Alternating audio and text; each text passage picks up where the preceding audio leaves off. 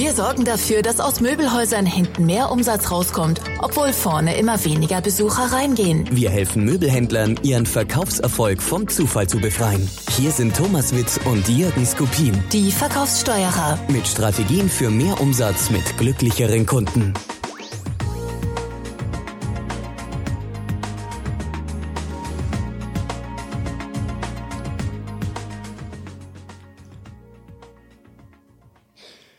Ja, hallo, hier ist Thomas Witt und bei mir ist wie immer Jürgen Skopin. Jürgen, was ist denn unser Thema heute? Unser heutiges Thema ist Zeitmanagement. Und Zeitmanagement ist ja eigentlich eine komplette Mogelpackung. Zeit ist das Einzige, was man wirklich nicht managen kann. Man sagt auch Zeitmanagement, das ist ein Oxymoron. Was ist ein Oxymoron? Das sind zwei Worte, die sich eigentlich widersprechen, wie alter Knabe, offenes Geheimnis, Jumbo-Shrimp und Zeitmanagement gehört dazu. Zeit kann man nicht managen, Zeit vergeht für jeden genauso langsam oder schnell. Zeit ist völlig demokratisch verteilt. Auch der Präsident der Vereinigten Staaten und auch Bill Gates hat nicht mehr Zeit als wir. Einige würden sagen, Bill Gates oder ja, vielleicht jemand, der noch im aktiven Geschäft steht, äh, Pira, na wie heißt der, der Pijay von, von Google, der hätte weniger Zeit als ich, ist auch Quatsch. Der hat auch der, der CEO von Google hat genau 24 Stunden. Und man kann Zeit nicht managen, die vergeht einfach. Man kann aber sich selber managen. Äh, genauso ein Oxymoron oder ein Quatsch ist Zeit sparen. Du kannst Zeit nicht sparen. Wir können Geld sparen. Nicht? Geld, was wir diesen Monat nicht ausgeben, können wir in der Bank einzahlen und kriegen es zumindest, äh, kriegen wir Teile davon nächsten Monat wieder. Ist jetzt eine schlechte Zeit für Sparen, äh, aber früher hat das noch ganz gut geklappt.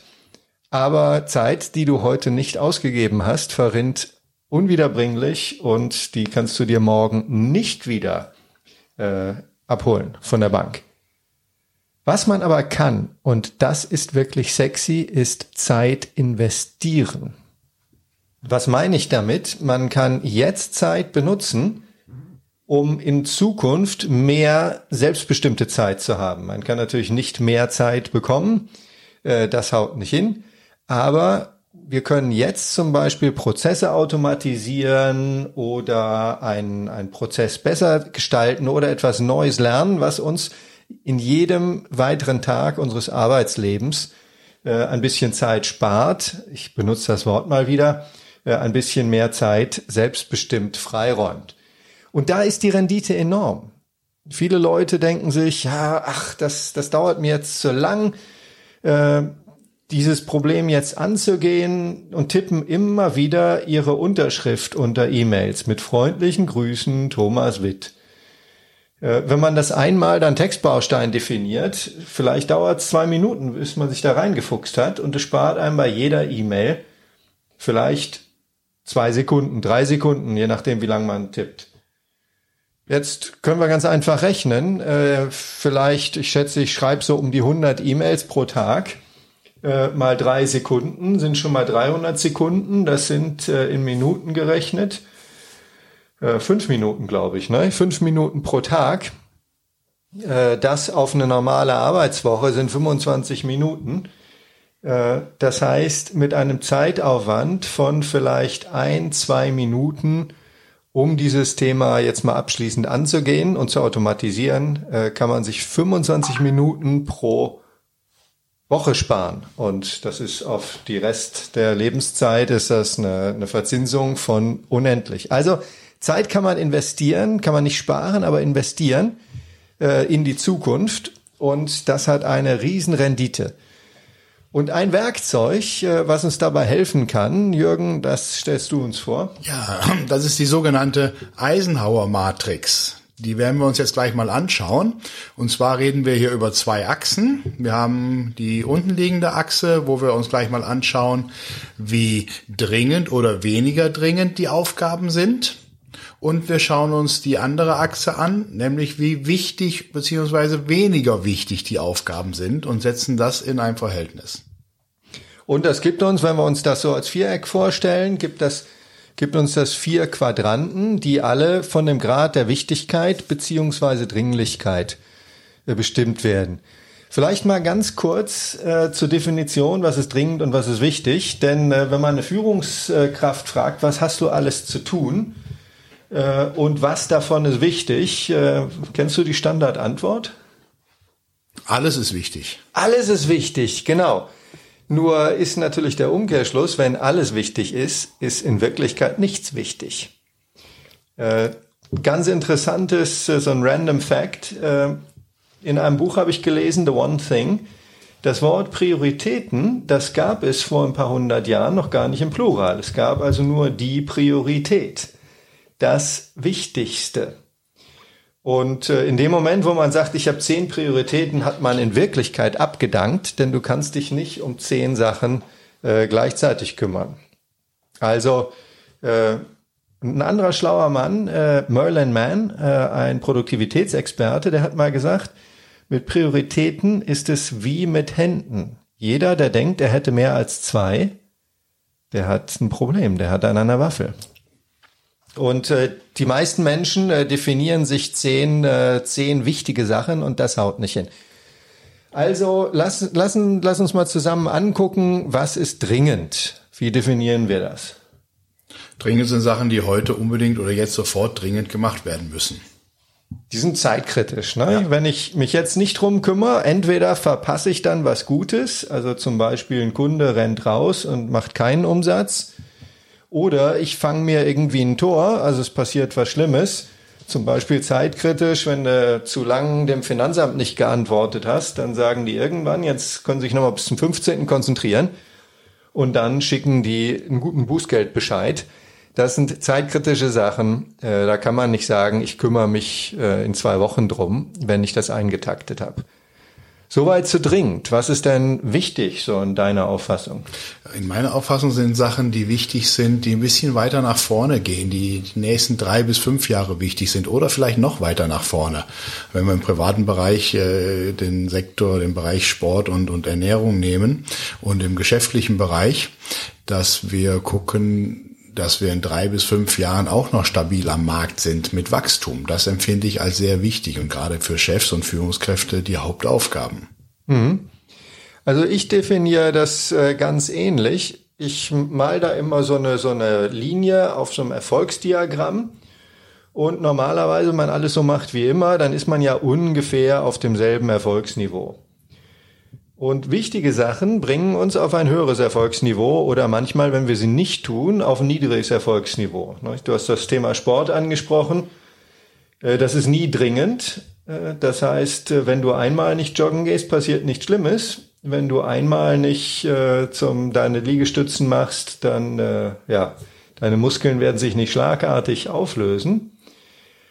Aber es ist wichtig, weil es einen eben auf langfristig auf ein höheres Niveau bringt. Äh, genauso dieses Beispiel, was wir eben hatten, wenn man einen Prozess automatisiert und sei es nur ein kleiner Textbaustein für die E-Mail-Signatur, äh, das bringt einen langfristig auf ein höheres Niveau. Nicht viel, ist mit bloßem Auge fast nicht zu erkennen, aber es spart uns oder es gibt uns jeden Tag mehr selbstbestimmte Zeit. Also wichtige Sachen bringen uns auf ein höheres Niveau oder verhindern, dass wir, dass wir dauerhaft auf einem niedrigen Niveau sind, wogegen dringende Sachen zeitkritisch sind. Die beißen uns in den Hintern, die machen sich sehr, sehr klar und schnell bemerkbar. Damit kommen wir zu den einzelnen äh, Quadranten. Wollen wir mal links unten anfangen? Wir lassen uns mal die kurz durchgehen und dann überlegen wir, was, was wir mit den Einzelnen tun können in der nächsten Runde. Links unten. Haben wir die Zeitdiebe, also die Aufgaben, die uns äh, die Zeit klauen, die Zeit wegnehmen. Die Frage, müssen wir die überhaupt selbst tun? Muss man die überhaupt tun? Das sind alles so Sachen, die für mich in den Bereich Zeitdiebe reinfallen. Und wo ich Zeit von anderen Menschen äh, weggenommen bekomme oder die mit Beschlag belegt wird. Wir haben ja einen weiteren Podcast, wo wir über das Affenmanagement-Thema sprechen und auch die vier Zauberfragen, die da reinspielen. Mhm. Also links unten, Sie, liebe Hörer, können jetzt leider nicht das Bild sehen, auf das wir beide gucken, sind die Sachen, die nicht wichtig sind. Das heißt, die, die wirken sich nicht langfristig auf meinen Erfolg aus äh, an, und auch nicht, nicht dringend sind, also nicht zeitkritisch. Äh, die meisten E-Mails, die man so kriegt, fallen da rein. ganz, ganz viele Telefonate, die man annimmt, wenn man in einer größeren Firma arbeitet. Ich, ich sage ja immer, ich habe früher auch mal gearbeitet, dreieinhalb Jahre in einem Konzern.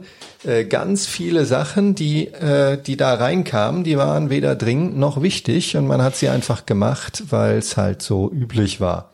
Sogenannte Zeitdiebe, man kann sie entweder ersatzlos bleiben lassen. Äh, ja, eigentlich sollte man sie ersatzlos bleiben lassen.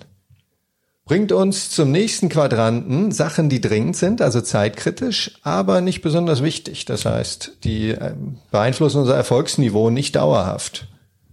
Da fällt so das ganz normale Tagesgeschäft rein. Da muss man jetzt überlegen, in welcher Position sind Sie? Sind Sie Abteilungsleiter? Sind Sie Verkäufer? Sind Sie sonst äh, Mitarbeiter? Was sind Ihre routinemäßigen Tagesaufgaben? Die müssen gemacht werden, damit nichts hinten runterfällt. Aber hm. sie bringen uns einfach auch nicht nach, wirklich nach vorne. Ja.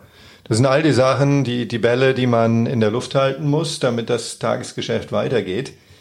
Und wie viel Zeit man in diesem Quadranten verbringt, äh, das hängt ein bisschen, wie du gesagt hast, von der, von der Hierarchiestufe ab.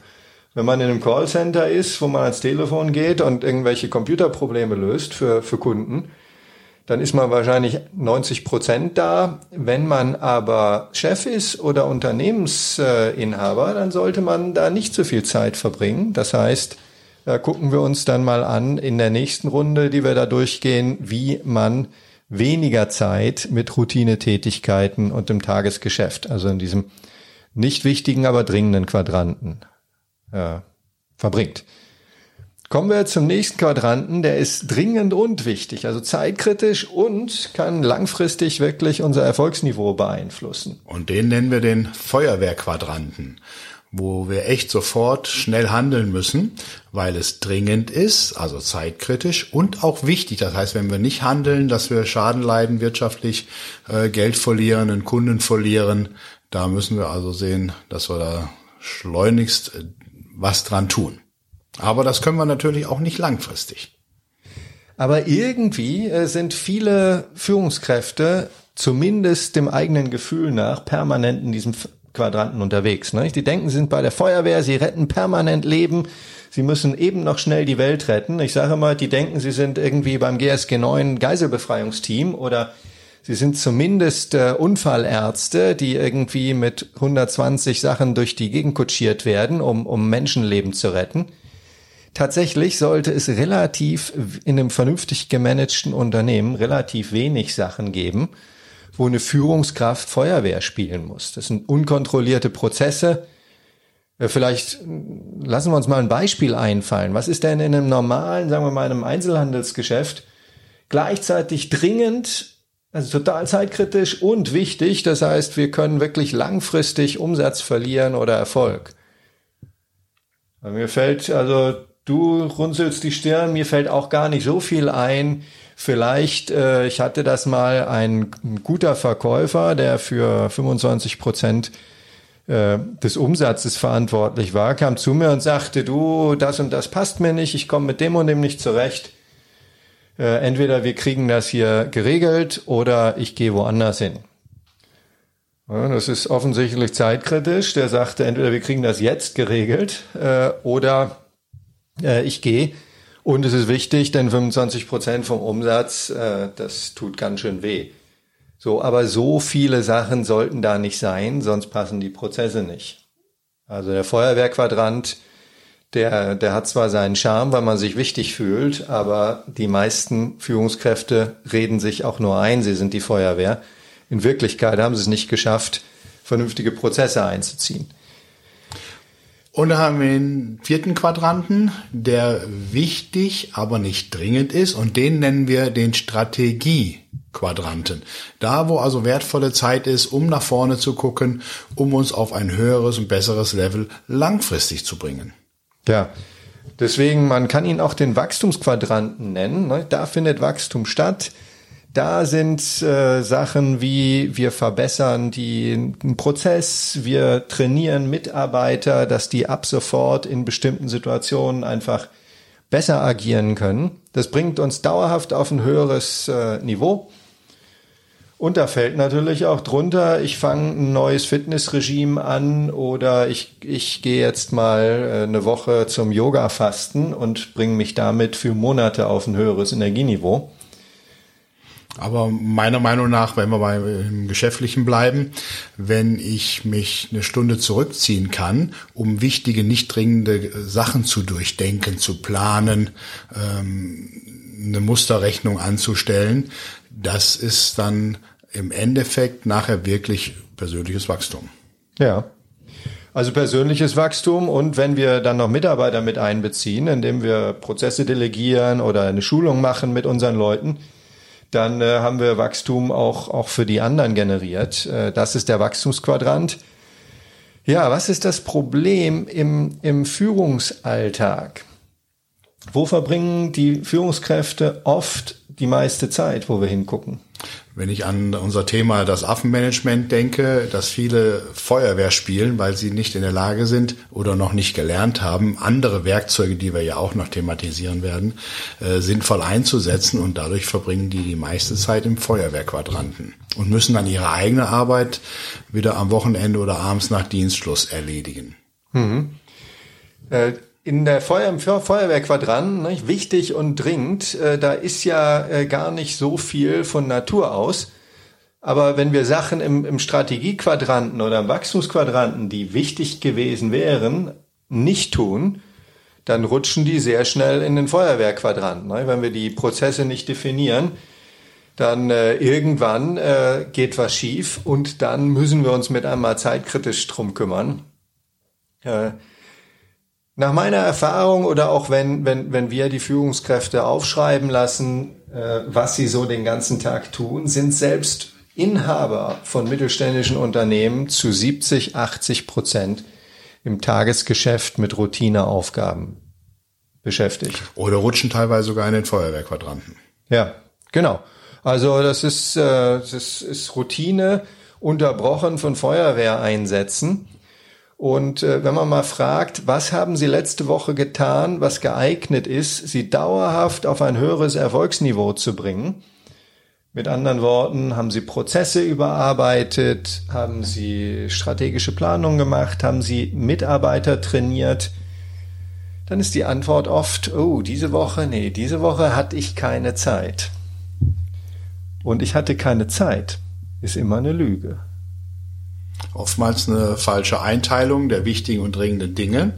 Und da gucken wir uns vielleicht noch zwei weitere Werkzeuge an. Ich nenne Ihnen mal das Werkzeug die To-Do-Liste. Ich vermute, Sie kennen alle, was eine To-Do-Liste ist, also ein Spickzettel, wo man sich aufschreibt, was noch zu tun ist.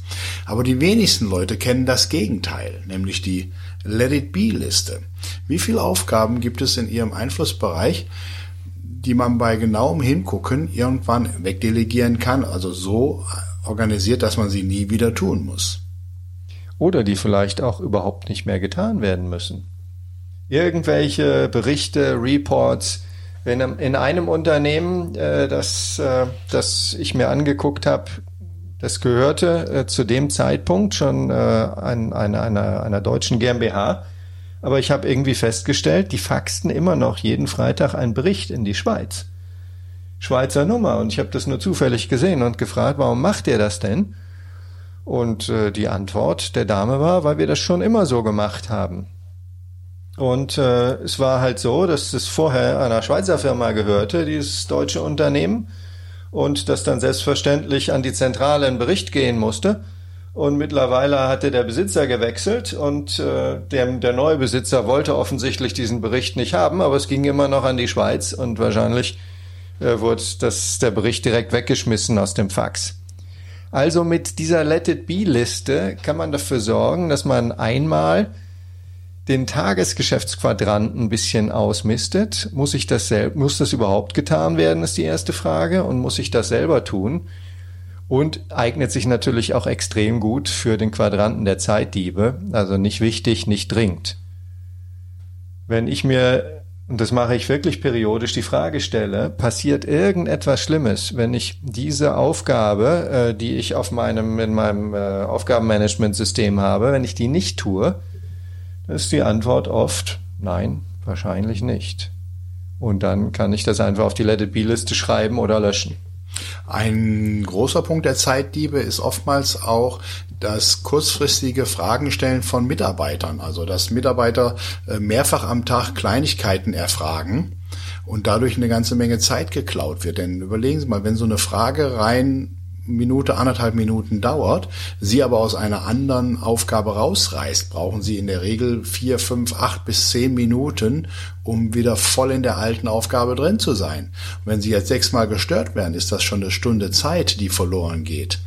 Und ähm, jetzt ist die Frage, kann ich, wenn wir gleich nochmal auf den wichtigen Strategiequadranten zurückkommen, kann ich dort nicht meine Leute zusammenfassen oder dieses Hofhalten, was wir in einem anderen Podcast ja schon mal thematisiert haben, umsetzen, dass diese dauernde Störung nicht stattfindet? Ja. Also das ist das Thema, nicht das ganz große Thema ist, eine Führungskraft braucht eigentlich in den meisten Fällen mehr Zeit in dem wichtigen, aber nicht dringenden Quadranten. Das heißt für strategische, für Wachstumsaufgaben.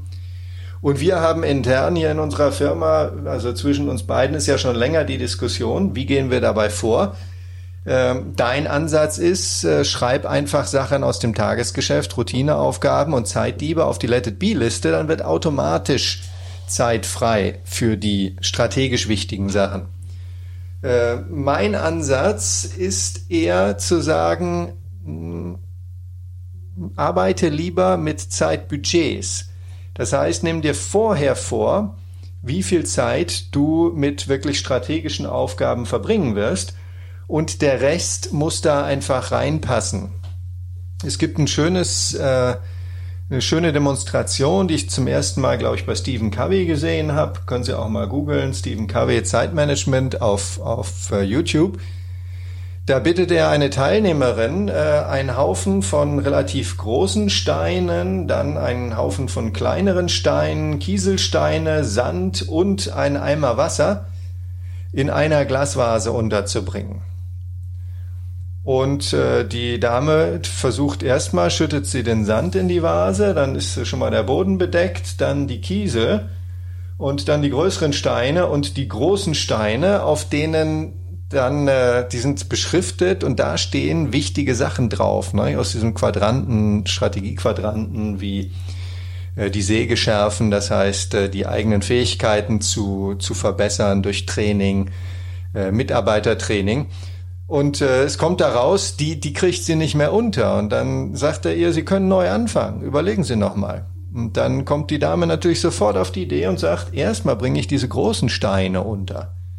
Die strategisch wichtigen, wie meine Familie, wie meine Gesundheit, wie die Prozesse in meinem Unternehmen. Und dann äh, gieße ich die Kiesel dazwischen und die müssen sich da irgendwie verteilen. Das heißt, ich bin großer Freund von, von Zeitbudgets man merkt das ja auch, wenn man sich irgendwie drei Tage bei einem Seminar einbucht, dann ist man weg, da hat man ein Zeitbudget gemacht, man macht das Handy aus, man ist nicht erreichbar und irgendwie klappt es doch. Ähm, und sonst hätte man die fünf Wochen, äh, die, die fünf Tage oder die drei Tage im Tagesgeschäft verbracht und wäre genauso abends nach Hause gekommen. Äh, der, der Effekt, der dahinter steckt, äh, das nennt man das, das Parkinson-Prinzip. Das hat nichts mit der fiesen Krankheit zu tun, sondern äh, James Northcote Parkinson war ein Organisationsforscher. Vor über 100 Jahren hat er schon entdeckt, dass jede Aufgabe ungefähr so lange dauert, wie man dafür Zeit hat. Das heißt umgekehrt, wenn man sich künstlich dazu zwingt, praktisch bestimmten Aufgaben weniger Zeit zu widmen im Tagesgeschäft, dann kriegt man die schneller hin oder man wird gezwungen zu sagen, die kommen jetzt auf die Let It Be Liste, womit wir wieder bei deinem Lieblingsansatz sind. Also um mehr Zeit im Strategiequadranten zu verbringen, muss man sich das ganz klar äh, in den Kalender einbuchen, Zeitbudgets machen und sich auch dran halten. Und wenn wir schon bei dem Thema Zeitbudget sind, dann fällt mir noch der Begriff der stillen Stunde ein. Es muss nicht immer zwingend genau 60 Minuten sein, aber ein gewisses vorgeplantes Zeitbudget, bleiben wir mal bei der Stunde, wo alle Beteiligten im Unternehmen einschließlich ihrer Assistentin, weiß, von der Uhrzeit bis Uhrzeit ist jetzt die Tür zu, ist das Telefon ausgestellt und sie bleiben jetzt einfach mal konzentriert an einer Arbeit dran für eine Stunde. Können Sie sich vorstellen, wie viel an Wachstum, wie viel an mehr Output Sie generieren, ohne ständige Unterbrechungen. Wenn Sie damit noch keine Erfahrung gesammelt haben, lade ich Sie ein. Probieren Sie es mal aus. Sie werden überrascht sein. Mhm. Es gibt da noch krassere Ansätze in dem Buch, was ich sehr empfehlen kann, The One Thing. Uh, the One Thing, das ist die, die, die stellen immer die gleiche Frage. Was könntest du jetzt tun, was alles andere leichter oder vielleicht sogar überflüssig macht? Man sieht, die Frage ist äh, so gestrickt, dass es, es bringt einen automatisch auf, auf, eine höhere, äh, auf ein höheres Erfolgsniveau wenn es andere Sachen überflüssig macht oder leichter. Äh, und dann sagen die, wenn du das identifiziert hast, dann arbeitest du die ersten vier Stunden pro Tag nur daran, sonst nichts. Und äh, wann immer ich die Disziplin hatte, das durchzuziehen, sind zwei Sachen passiert. Einmal äh, habe ich mich in diesen vier Stunden sehr, sehr unsicher und unwohl gefühlt, denn ich dachte mir, oh, jetzt kommen E-Mails rein von Kunden, die irgendwas von mir wollen und ich gehe nicht ans Telefon und vielleicht ist ja irgendwas passiert. Äh, aber das Zweite, was passiert ist, ich habe einfach wahnsinnig viel geregelt bekommen und zum Teil äh, ja, wirken sich die Sachen bis heute aus, die ich vor zehn Jahren gemacht habe. Irgendwann sind wir mal hingegangen und haben unsere gesamten Trainingsmaterialien äh, vernünftig designt, haben Hörbücher eingesprochen, haben die Verkäuferfibel gemacht, haben Aufkleber designt. Und das nimmt uns jetzt noch Arbeit ab, ne? denn wir müssen einfach nur äh, eine E-Mail in unser Logistikcenter schicken und sagen, schickt mal das Zeug raus. Äh, und die Arbeit von vor zehn Jahren, die haben wir damals investiert und die trägt jetzt noch Rendite. Äh, ich möchte noch auf eine Variation der, der Eisenhower-Matrix eingehen, die ich die Witt-Matrix nenne. Eisenhower, der Präsident der Vereinigten Staaten war, zu einer Zeit, wo, wo die USA äh, im Krieg war und kurz danach, der hatte natürlich jede Menge wichtige Sachen, aber vielen Leuten und vielen Führungskräften fällt es einfach schwer, sich zu überlegen, was ist denn eigentlich wichtig und was ist wichtiger und was ist weniger wichtig ja ein Kunde, der ein Problem hat und der schreiend vor dir steht, ist der wichtig oder nicht? Und die Führungskraft sagt, natürlich ist der wichtig. Ich sage, erstmal ist der dringend. Denn äh, wenn ich nicht drum kümmere, dann rennt er zum Anwalt oder schreibt eine schlechte Google-Bewertung. Äh, von daher ist der zeitkritisch, der ist dringend. Natürlich muss sich drum kümmern. Aber wahrscheinlich bringt dich das nicht auf ein höheres Niveau, wenn du mit dem vernünftig umgehst. Genauso wie es dein Geschäft nicht dauerhaft negativ beeinflussen würde, wenn der unzufrieden rausgeht. Also es ist Tagesgeschäft. Von daher, statt wichtig oder dringend, besonders wenn Liquidität knapp ist, empfehle ich, die Beschriftung der Achsen zu ändern in statt wichtig weniger wichtig, Geld viel, Geld wenig. Und auf der anderen Achse Geld schnell oder Geld langsam. Geld schnell ist, ist, ist dringend. Äh, wenn ich Geld schnell bekommen kann, äh, Liquidität ist in den meisten Firmen äh, ein wichtiges, ist das, das Lebensblut der Firma. Und Geld viel. und das kann man, wenn man eine Führungskraft fragt, was meinen Sie denn? Welche Auswirkungen hat das auf den Umsatz oder auf den Gewinn, wenn wir uns darum kümmern oder nicht kümmern? Das können die Leute meistens ganz gut einordnen. Das bringt uns äh, eine Million und das bringt uns wahrscheinlich, keine Ahnung, wenn der seinem Anwalt schreibt, dann haben wir nachher einen Gerichtsprozess und es kostet ein paar tausend Euro. Also das hilft, äh, da manchmal Klarheit reinzukriegen. Und dann ist natürlich der Quadrant, um den wir uns äh, sofort kümmern, ist der, was früher der Feuerwehrquadrant war, Geld schnell, Geld viel. Das ist jetzt der absolute Schokoladenquadrant. Das sind die niedrig hängenden Früchte. Wo können wir schnell viel Geld für das Unternehmen holen?